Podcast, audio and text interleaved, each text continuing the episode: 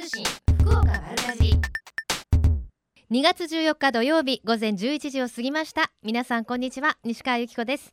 週刊通信福岡丸かじり。今日もこの後12時までベイサイドプレイス博多スタジオから生放送でお届けしていきます。ブランニューサタデーの米谷夏子さんお疲れ様でした。今日は最高気温が11度前後までという上がるということで風もそんなにないですよね。ただ明日はもっともっと暖かくなりそうですよ。最高気温16度ね。このまま春が来れば嬉しいんですがそういうわけにもいかず来週はねまたちょっと寒くなりそうな予報も出ております。さて今日は何と言いましても2月14日バレンタインデーですよね、まあ、今日土曜日っていうことで働いていらっしゃる女性の方とかはねあちょっとあげなくてもいいんじゃないかとか 思いますよね。はいこの2月14日 JA 久留米にあります農産物直売所食ジャン市場でと、えー、串原の里の2店舗でバレンタインフェアが開かれています。あの市内にありますお菓子屋さんと提携して、えー、久留米産の米粉を使ったお菓子とかバレンタイン商品を限定販売しているそうです。で500円以上購入した方には先着100人にチョコレートプレゼントと。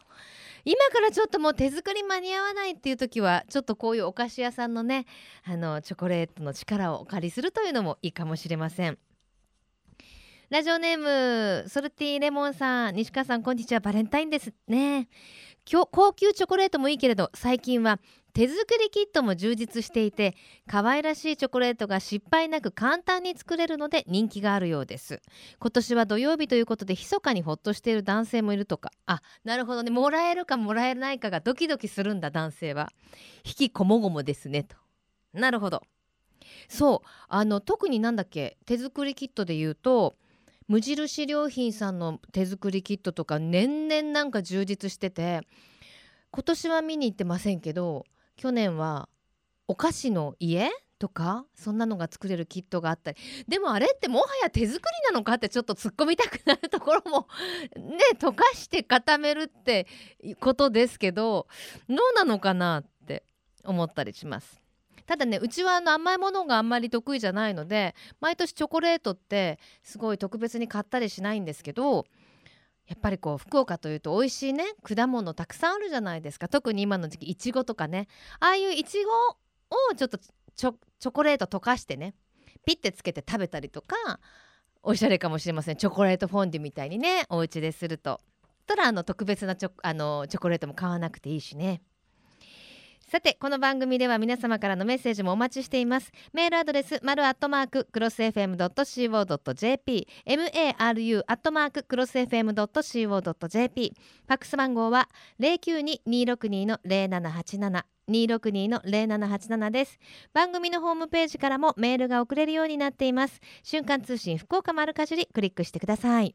今日も皆様からのメッセージお待ちしています。瞬間通信福岡丸かじり。週刊通信福岡丸かじり続いては教えて聞きかじりのコーナーです。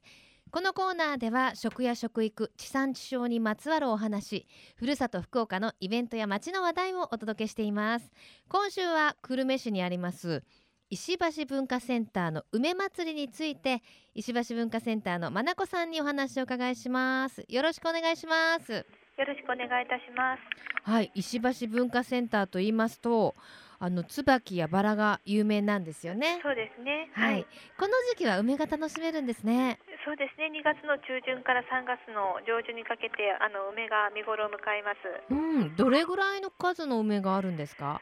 そうですね。園内にはですね、えっ、ー、とまあ紅梅、白梅、えー、それしだれ梅など園内に140本の梅が植えられてます。そんなにあるんですか？はい、そうなんです。はい。種類今すごいたくさんありましたね。そうですね、あのまあ、紅梅、白梅、それから春梅という梅がですね、これが久留米市が合肥市というあの中国のはいはい、あの都市と友好都市を結んでおりまして、うん、その合肥市から送られた中国の梅を、うん、の美術館の南側の池のほとりに並木状に植えられてます。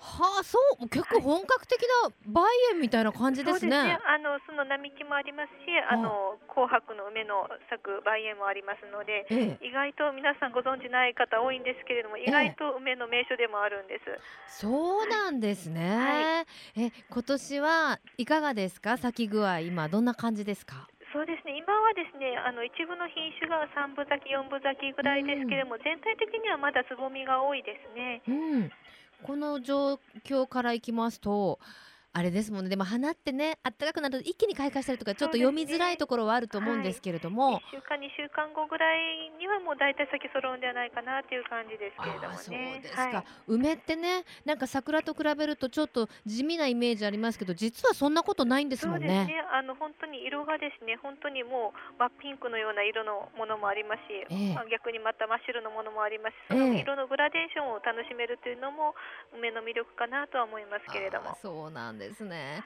まあ、今回あの梅祭りということであの合わせていろんなイベントも行われるということなんですよね。あそうですね園内の,、はい、あのカフェとかあとウォーキングのイベントとかもございます。はい、まずはその梅ウォーク。あ、そうですね。はい、はいえっと、梅ウォークはですね、えっと、2週間後の3月1日日曜日に開催するんですけれども、うんうん、あのこの文化センターを出発してですね園内あの市内に梅林寺という梅の名所のお寺があるんですけれども、はいはいはい、そちらの周辺まで歩くコースとなっておりまして、ええ、まあ、9キロのコースなんですけれどもあの途中途中ですね寺町とかいろんなあの市内の名所を巡りながらあのゆっくり歩くというようなウォーキングのイベントになっております。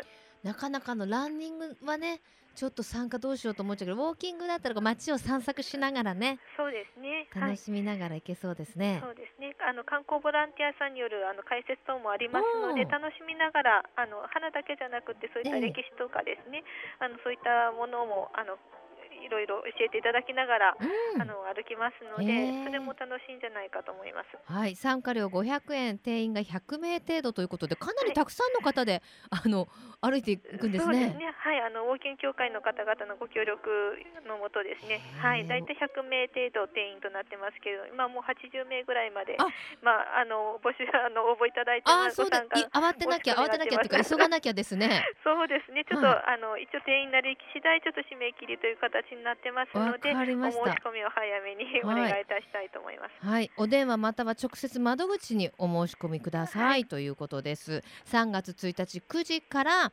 12時ぐらいまでかかるかなといったところですね。すねはい、はい、そして、えー、カフェも石橋文化センター内にあって、この時期その限定のものをいただけるんですよね。そうですね。あの、えー、落水亭という園内にカフェがあるんですけれども、そちらがあの池のほとりに日本庭園の池のほとりに立っててですね、その日本庭園にはずっと梅が植えられてますので、カフェからその日本庭園とその梅を楽しみながら食事やお茶がいただけるというそういったあのカフェになっておりまして、ええ、あの梅祭り期間はあの梅御膳といって梅のしそとか梅の実を使ったしょ、あの午前ですねお食事、それから梅かつおうどんっていう梅が乗ったおうどんとか。美味しそう。そうですね。あと梅ケーキと言ったって言いましてあの梅のジャムを中に入れ込んだホワイトケーキのムースの梅の形をした可愛らしいケーキも期間限定でお出しいたします。これでもかっていうぐらい梅きましたね。そうですね、はい、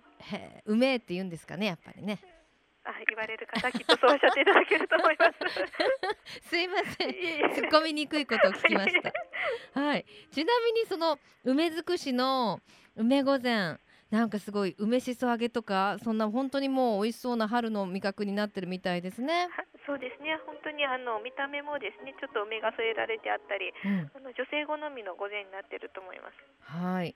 まあでも私そのさっきおっしゃってたあの梅かつおうどん食べたいな。そうですね。あの本当にあのもう天然だしを使ってますし、うん、あの梅干しとですねそれとわかめとたっぷりかつお節を乗せてますので本当にあのお腹に優しいおうどんとなってます、ん、なんかこの季節ってちょっとこう酸味のある味覚を求めるっていうとこありますよね。そうですね。そしてまた暖かいですので、うん、本当にこの季節にぴったりかなと思いますけれども。はい、えー、そして、えー、その他ギャラリーショップでも また梅尽くしのそうですね、まあ、あの梅そばとかですね、はい、あと梅せんべいとか梅の実ひじきとかですね、はい、あのそういった、まあ、あの食べられるも商品からそれから梅染めとかですね。そういった草木染めの商品も取り揃えておりますので。梅好きにはたまらないですね。そうですね。目で見てそして舌で味わってですね。そうですね。はい、はい、であの限定ショップもあるんでしょ？そうですね、あのえーと、2月の28と3月1日、2日間だけはですねテイクアウトショップのところで、えーと、梅そばと梅おにぎりなどを出しますので、うん、テイクアウトはそちらの2日間だけですね。あの限定の商品を出させていただきます。わかりましたえっと、それが限定で2月28日と3月1日ということですね。はい、かりました。まあ、とにかくあの期間中いろんな梅尽くしがあるということで、でね、石橋文化センターさん、はい、検索していただきますと、あのいろんなイベント情報も載ってますよね。はい、そうですね。また、はい、その後椿祭り、桜祭りもありますので。そうですよね。はい。では最後に一言メッセージをどうぞ。え石橋文化センターの梅祭りあの水面に入るというのはこの文化センターならではの景観だと思いますのでぜひたくさんの方にお越しいただきたいと思ってます。よろしくお願いいたします。はい。ありがとうございました、はい、ありがとうございました。ねあの本当にあの梅って一口に言ってもいろんな梅があって本当に綺麗なんですよね知りませんでした。石橋文化センターにそんなね梅がたくさんあるっていうの知りませんでしたけどぜひお出かけください。今日は久留米市にあります石橋文化センター梅祭りについてまなこさんにお話を伺いしました。瞬間通信福岡丸かじ金シャイ福岡のえみちゃんのコーナーです。今日はスタジオに2人の大学生お迎えしています。まずは自己紹介をどうぞ。はい食と脳を考える大学生ネットワークの中村学園大学3年の長末ゆりと、はい、福岡女子大学2年の竹内修子です。よろしくお願いいたします。お願いします。緊張してる？大丈夫？あのまずは食と脳を考える大学生ネットワーク。いつもあのスタジオにいろんなね大学生の方遊びに来てくださってるんですけれどもまずはその食と脳を考える大学生ネットワークどんなものかご紹介してもらえますか？はい。大学生ネットワークは将来社会人となる私たち大学生が食べ物や農業への関心を深めるため福岡県の農業農産物への愛着心を育むことを目的としたさまざまな取り組みを実施しています。はい、毎回あと違う方がいらっしゃる結構人数いるんだね。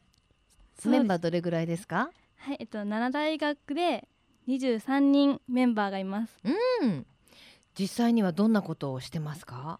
えっとネッ活動内容は、うん、アグリースクールグルメ選手権公開講座パネルディスカッション農業新聞記者など行っております。そうあの農業新聞にね皆さん記事書いたりされててね書いたことある？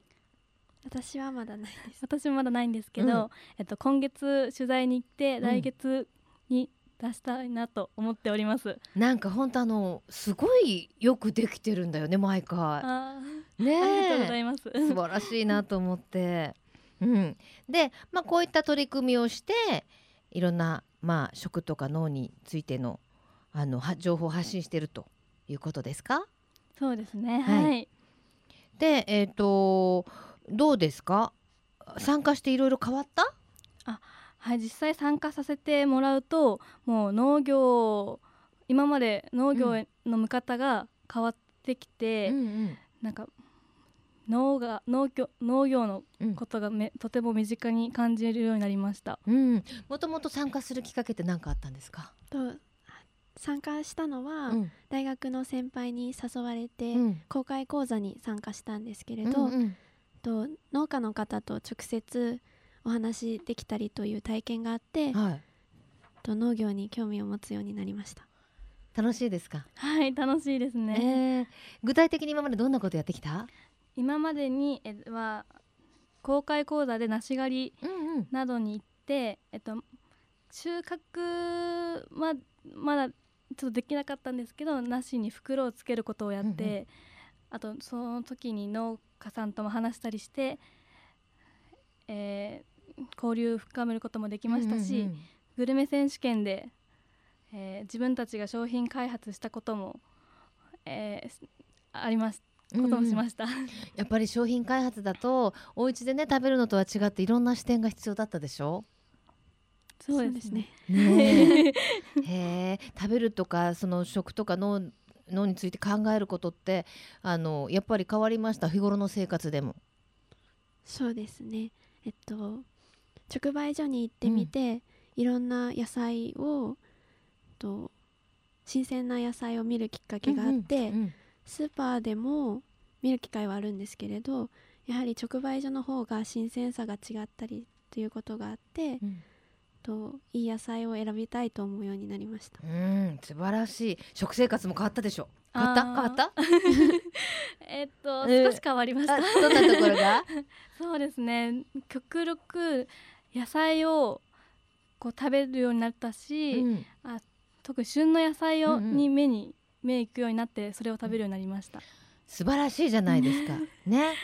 プリンとかお菓子とか手を伸ばすところを野菜を食べとこうみたいなのが増えた、でプリンとかねお菓子も美味しいけどね、うん、であのもうすぐ皆さんの成果が試されるというかドーンと発表する場があるんでしょ？はい、うん、はい。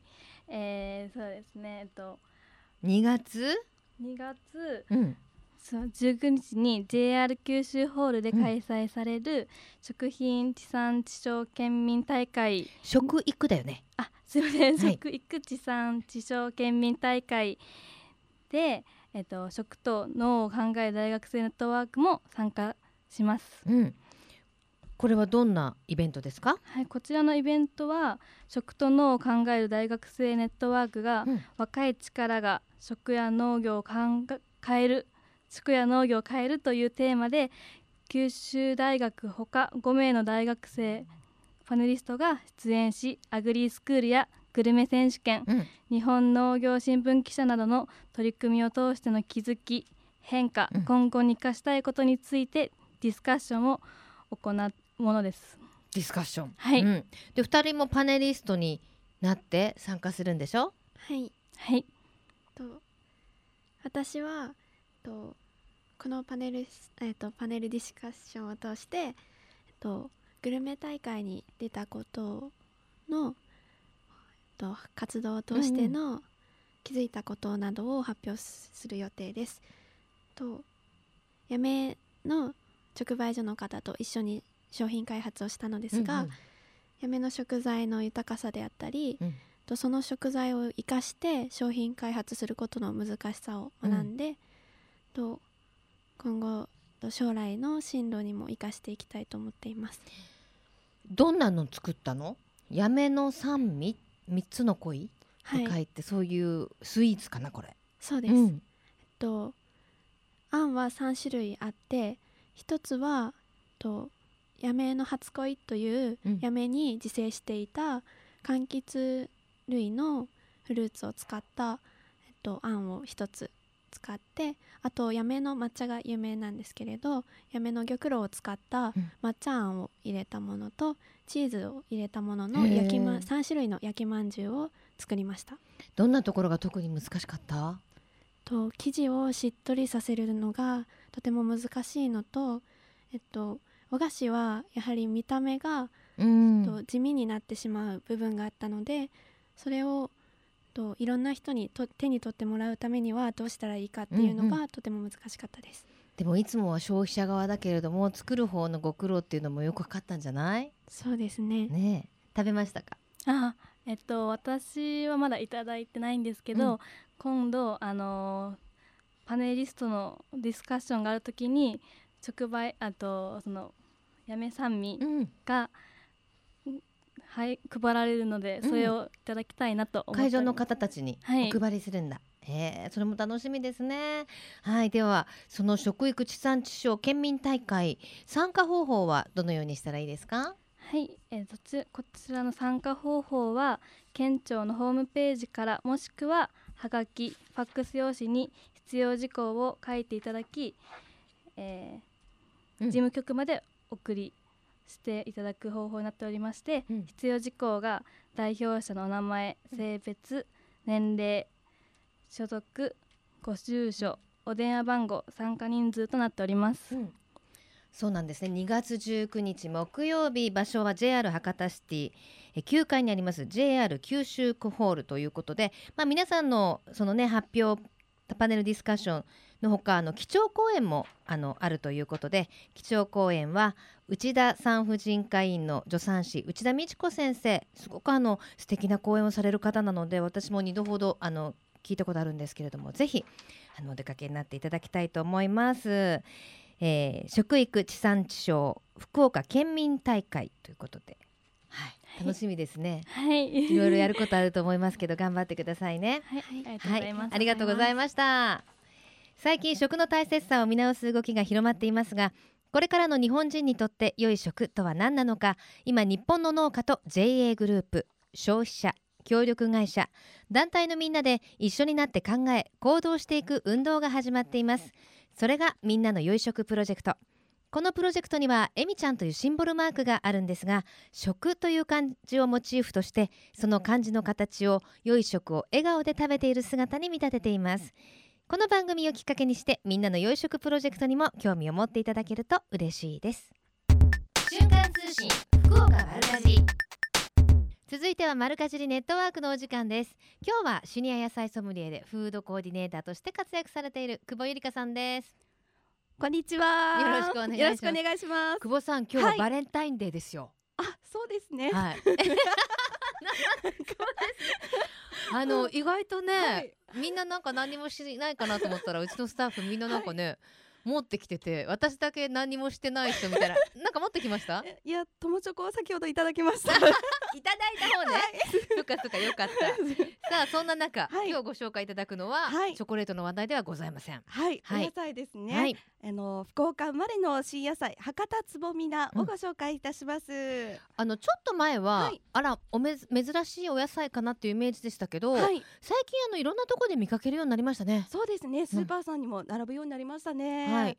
博多つぼみっていうのはもう本当につぼみですつぼみって字に、はい、ナッパの菜って書くんですけど、はい、これはどんなお野菜ですか？はい博多つぼみ菜はあのブロッコリーであったりキャベツと同じ油中の一種で、うん、からし菜などの仲間になります、うん、博多ってつくからには、はい、割とこう博多では生産されている。そうですねあの福岡生まれ、まあ、福岡が作ったと言いますか、うん、えー、発信したお野菜になりますね、旬はいつでしょう？はい、えー、旬は1月下旬から3月にかけて、まあ、収穫をいたします、うん、この旬すごく短い時期なんですけれども博多の春の訪れを告げる野菜とも言われております。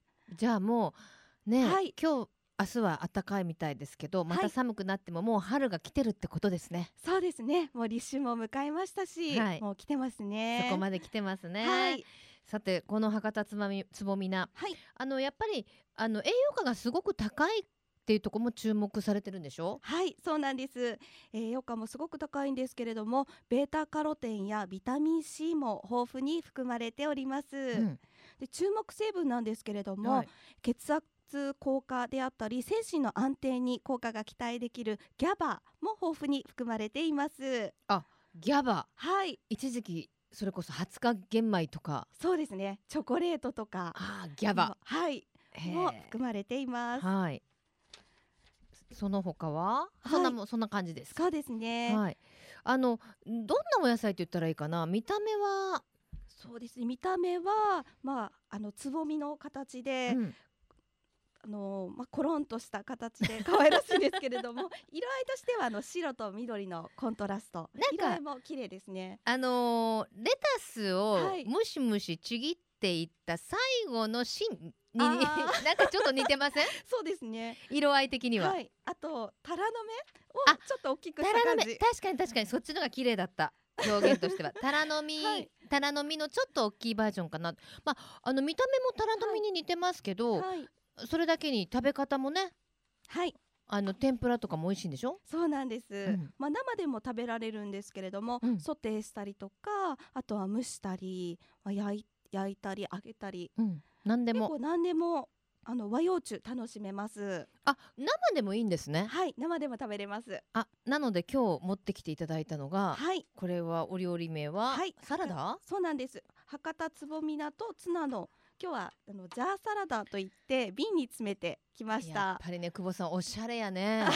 今あの若い OL さんたちの間でも、この瓶が手に入らなくて大変なんでしょ？そうなんです。あこれうちになんかあったそういえばプレゼントでもらって。あ素晴らしい。素敵です。でもあの上の部分がね、はい、蓋と、はい、なんていうんですかこの二重構造で二重構造になってて。されていて。どうしてもねなくなら、はい、なくなるんですよこう蓋が蓋があ二つ分かれてるからですね。そう。どうしましょう。ね そんなこと相談されてもどうしようもないよね。で今日はジャーサラダっていうことで、はい。はい、えー、中には何が入ってますか？はい。今日はあの一番下から言いますとみじん切りの玉ねぎ、うん、それからミニトマト、そして生のつぼみなであのオリーブブラックのオリーブの実、うん、パプリカそれからサニーレタスとソテーしたつぼみなを入れています。生でも入ってるしソテーしたのも入ってると、はい、はい、そうなんです。もう後でね写真載せときますけどおしゃれやね。これこのまま飾れ飾れる感じだね。そうですね飾れます。はい。あのー、じゃあポットに入れることによって、はい、まあ、ガラスの器なんですけど二重構造になっててこのサラダの状態で結構持つんでしょ？はい。四五日持ちますね。すごいよね、はい、じゃあちょっといただきたいと思います。今日のドレッシングは何でしょう？はい、今日はあの柑橘のかぼすを絞ってであとあのごま油を使ったドレッシングです、うん、それだけ？はい。と塩を混ぜただけですね、うん、美味しい。よかったです。なんかあれですよね。はい。あのおしゃれなドレッシングとかねわざわざ買わなくても、はい、結局こうやってえかぼすと？はいかぼすとごま油とお塩。そしてアクセントに何かを入れてるんですけれども、わ、かりますでしょうか？ちょっと待って。はい。アクセント？難しいアクセントはかぼすじゃないよね。かぼすと？はい。まあペッパーは入ってますけど。はい。あそうですね。ブラックペッパーをちょっと入れてますそれと。もう一個あるんだよね。なんだろう。いやなんかいや私わかんない女みたいでやだ。私西川さんに最近いただいたものを加えました。最近いただいたもの？はい。なんかあげた？はいありがとうございます。フォアグラの缶詰？いただきましたそういえば。なんだろう。何何？ラー油を加えました。あラー油はねわかんなかったな。あーわかんなかった ちょっとなんですけれどもあでも言われたら喉の奥にあるラー油 あわかんない人だねあでもそれでピリッとはしてないですねあそうですね、うん、ごま油とラー油を入れたんだ。はい。ですって皆さん試してみてください。はい、であのねメッセージもあるんですよ。はい、ラジオネーム、えー、エミリーさん。はいえー、先日つぼみ菜を見つけて天ぷらにして食べました、はい、初めて食べたのですが少し苦味があり春の味だなと感じましたと。あそうですね、うん、少し苦味ありますよね、うん、まああの苦味があるので、はい、天ぷらとか合うということですね、はい、炒めた方が苦味がマイルドになりますので、うん、ちょっと加熱したらいいかもしれないですね、うん、でも生で食べても全然なんかえぐみがないような気がしましたそうですね。食感も楽しめますし。わ、はい、かりました。はい。じゃあねえっとなんだっけ？ギャバが、はい、たくさん含まれてるので、はい、ぜひ皆さんもねこの春の味を味わっていただきたいと思います、はい、最後にでは一言メッセージをどうぞ。はい、えー、博多つぼみ菜は一株からえー、1株がだいたい4キロから5キロの大きな株なんですけれども、うん、そこから1パックから3パックしか商品化できない希少なお野菜です、うんうん、ぜひ春の味期間限定ですのでお楽しみいただければ嬉しいです。はい。マルカジリネットワークこの時間はシニア野菜ソムリエでフードコーディネーターとしても活躍されている久保ゆりかさんでした。ありがとうございました。ありがとうございました。瞬間通信福岡マルカジ瞬間通信福岡丸かじり続いては福岡のよかろうもんのコーナーです。この時間は福岡県のブランド農林水産物をご紹介しています。え今日は糸島漁協協同組合カフリ支所の瀬戸隆弘さんお越しいただきました。ようこそ。よろしくお願いします。よろしくお願いしますいい香りですね。ありがとうございます。スタジオに。今日ご紹介していただくのは何でしょう？はい、えー、本日はですね、えー、糸島カフリで採れた天然ハマグリを持ってきました。ねえ。もうハマグリってまあ、国産って貴重じゃないですかまず。そうですね。今国内に流通してる90%以上はもう輸入物になるんですけども、はい、その中の10%のまた種類がいろいろあってですね、えー、えー、学名でいうとハマグリになるんですけど、はい、えー、カフリで取れるハマグリを本日持ってきました、ね、糸島のカフリでねハマグリ取れてるって皆さんご存知でしたか？結構昔から取れてるんでしょ？そうですね。昔からえっ、ー、とまあハマグリあの川が近いんで、うん、まあ栄養分に優れハマグリが育ついい環境だったんですけども、うんうん、まあまあ、だんだん減ってきてですね、えー、まあ、今現在では、まあ、日本では数少ないハマグリの漁場となってます。日本でいくつぐらいあるもんなんですか、えー、九州でいうとですね熊本県とか大分県、うん、で福岡県でまあ量的に取れるのは糸島だけだと思います。そうなん本当だから貴重ですよね。そうですね貴重になってきましたね。はい、はい、やっぱりね今からほら3月になるとおひな様だったりして、はい、ハマグリのお吸い物とかね食べる方多いと思うんですけど、ねはい、なかなかやっぱ国産ってですね。目にしないし、まあ、お値段もね。お値段はお求めやすくなってます。本当ですか？はい、はい、まあその天然のね地産地消ですねまさにねでもあの大変だった時もあったんでしょ？このあのハマグリ漁。そうですね、うん、40年ぐらい前にあの一般の方に開放して潮干狩りあのなんかもしてたんですけど、えー、やっぱり乱獲が原因で、うん、えっと、数自体がかなり減ってしまって、えー、一回絶滅の危機に瀕してしまったんですけども、うんうんうん、それが40年前。そうですね。ことぐらい、はい、そして？でえーと、平成8年頃からそのハマグリの違いがポツポツと見つかりだして、で漁師が立ち上がってその資源を保護していくっていう目的でその翌年の平成9年にハマグリの部会っていうのを立ち上げてですね、うん、で天然資源を守っていこうっていう取り組みをその年から始めて今に至ってます。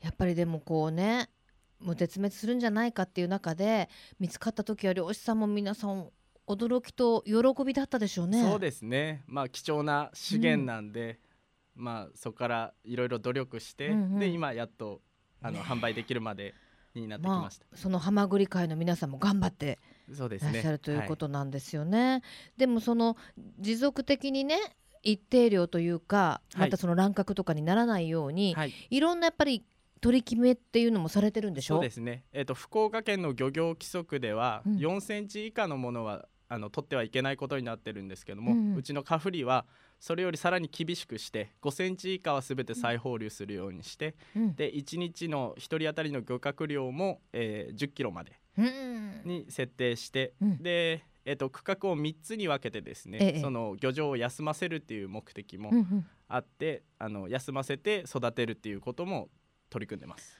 はあ、ずいぶんとじゃあもう確立されてきましたか？そうですね。まあ徹底してやってますんで。うん、でまあ、そのおかげでハマグリの資源量自体もかなり増えてきたんで、うんうん、はい、でその管理の仕方が認められてなんか賞も受賞されたとか？そうですね。2011年に、えーと、漁業の資源管理部門でですね農林水産大臣賞をいただきました。素晴らしい、はい、ね食べたいけどやっぱり自然も守る、ね、そうですね両方の面で活動されていると。で今日はもう大きなもうまさに5センチ以上ですねハマグリ、はいあの持ってきていただいたんですけどこれは食べ方としてはこれ焼いたんですか？そうですね焼きハマグリをきゃおきいただきます。うん。やっぱ 美味しい。なんか味が濃いですね。そうですね旨味が強いのが特徴になりますんで。やっぱこのスープもね。もったいないんでですね。うん 美味しいですね。ありがとうございます。なんでこんなに濃いんだろう。そうですね。やっぱ国産のハマグリ特有のそのアミノ酸が多く含まれてますんで。あなんか本当うまみ成分成分が多い。感じますね、はい、で肉厚なんでプリプリ感も味わえるかと思います。ねこれ焼いただけでしょ？そうです。あの味付けは一切。あのハマグリとか焼く時って、はい、あハマグリはいいのか？どっち側を下にして焼いても一応ですねまず片面を焼いて、うん、で5ミリぐらい開いたらひっくり返すとその中の汁がこぼれなくてう。まく焼けるんです。なるほど、はい、まず片面ポンと置いて、はい、ちょっと空いてきたら反対側する。皆さん覚えておいてください。でこれなんですか？それはですね上にあのとろけるチーズを乗せてちょっとアレンジして。えー、まあ、さっきの焼きはまぐりだと、まあ、日本酒とかね焼酎という感じですけど、はい。うんチーズも合いますね。また違った味でいいかと思います、うん、わ本当に濃厚ですね。ですね。お酒が進むと思います、うん、やっぱりなかなか国産を食べる機会もそうですね。ないと思いますけど、はい、絶対皆さん召し上がったら違い分かりますね。ですね。比べていただければ、うん、でやっぱりね数も少ないし、はい、お高いんじゃないかと思うんですが、はい、なんと皆さん直売所にね漁協の方に買いに行くとかなりお安く、そうですね。いくらぐらいで？えーと、サイズが4種類あってですね、えー、えー、特大大中小ってあるんですけども、うん、えーと、特大から1キロ2200円。で、えー、大が2000円、うん、中が1800円小が1600円になってます。だってですよ1キロ小でいくつぐらい入ってますか？小で大体30個弱は入ってます。中で？中で24個から25個ぐらいですね。大で？大で20個弱です。それで2000大で2000はい。これはそんなにだって普通これが流通に申し訳ないですけど乗るとそうですね。一個いくらぐらいなるんでしょう、ね、なのでぜひねこの時期しか味わえない旬の味をまあ糸島のねカフリでそんなあのハマグリが取れてたっていうのもびっくりなんですけどぜひ味わっていただきたいと思います、えー、詳しく教えてもらっていいですか？はい。えー、あの電話注文とですねファックス注文をお受けしてるんですけども、うん、まずはあのお問い合わせあの糸島漁協のカフリ所の方にお問い合わせいただければと思います。うん、はい、電話番号ありますか、はい、電話番号がですねゼロ九二三二二の二七一七です。はい、もう一回言ってもらっていいですか？はい、えゼロ九二三二二の二七一七です。はい。もしくはですね、ドライブがてらあのこの漁協でも買うことができるということなんですが、はい、糸島漁協協同組合カフリ支所、はい、ただあの毎日販売されてるわけではなくて、はい、月曜日と木曜日。なぜ月曜日と木曜日？かはわからない。これ何時から何時までですか？えっ、と事務所が8時から17時までになってますので、うん、まあ電話でまずお問い合わせいただいて、うん、あの当日あのサイズによっては売り切れてしまう場合がございますので、うん、まあ朝早くにでもあの1本お電話いただければお取り置きしておきますので、はい、で5時までにあの買いに来ていただければ助かります。わ、かりました、はい、ということで今日はなんかもうね旬の味というかう、ね、一足早くいただいてありがとうございました、はい、最後に一言メッセージをどうぞ。はい、えー、今からですねひな祭りを迎えて、えー、ご注文が大変多くなってきますのでまず早めにあの糸島漁協カフリ所の方にお問い合わせいただければと思います、えー、今回ぜひ一度、うん、カフリのハマグリを食べてみてください。うん、あの貝はね冷凍もできますからね。そうですね。冷凍保存も効きますので、はい、この旬の時期にぜひ一度味わってみてください。福岡のゆかろうもんこの時間は糸島漁協協同組合カフリッシュの瀬戸隆弘さんでした。ありがとうございました。ありがとうございました。このコーナーは福岡県農林水産物ブランド化推進協議会の協力でお送りしました。瞬間通信福岡丸かじり週刊通信福岡丸かじり今月のプレゼントです。福岡県農林水産物ブランド化推進協議会からいただきました。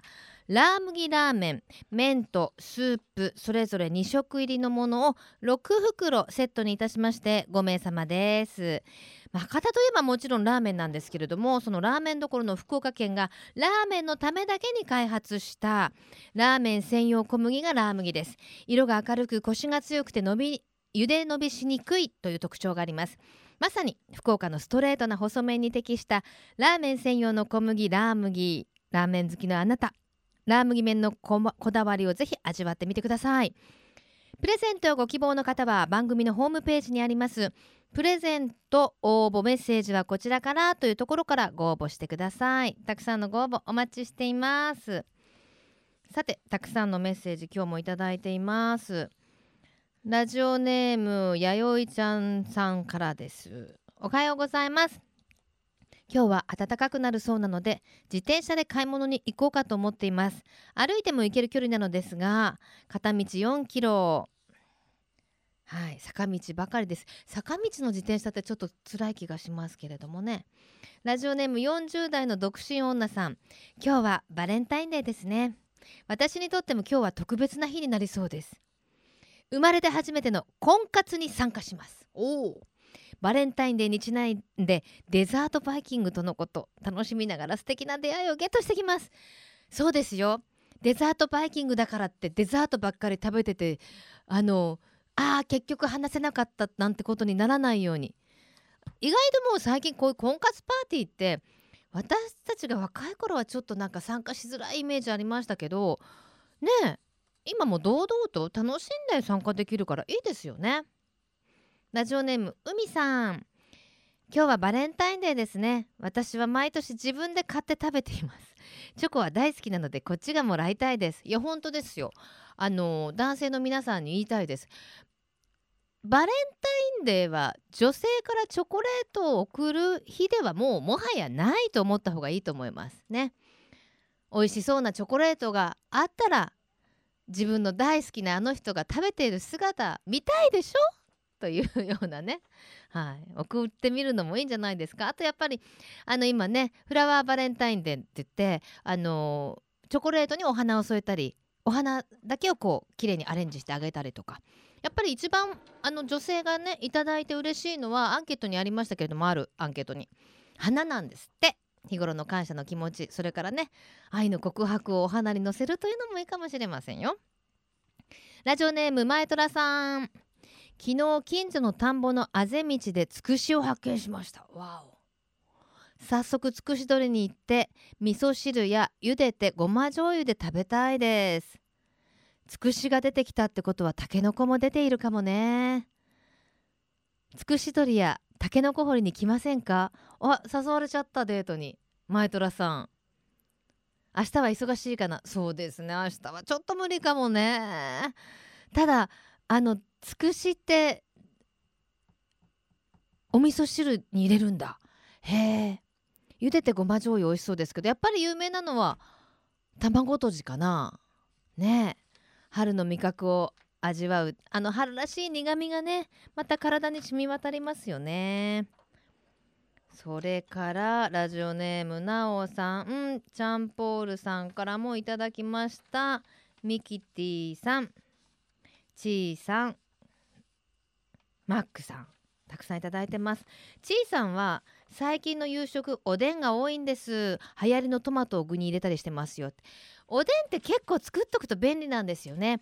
あの具自体に味がついてるのでちょっと残ったらね私そのままの天ぷらにしたりするんですよ。そうするとあのあのもともとたけのことかにも味が染みてるのであのお塩をちょっとかけるだけでいただけたりして。あおでん食べたくなってきました。さてこの後12時からまさきさんナビゲートバッドウィーケンドでお楽しみください。瞬間通信福岡丸かじり来週もどうぞお楽しみに。まさきさん今日はバレンタインデーですね。まさきさんは今まで最高いくつもらったことがあるんですか？ここまでのお相手は私西川由紀子でした。それではまた来週。さようなら。この番組は JA グループ福岡の提供でお送りしました。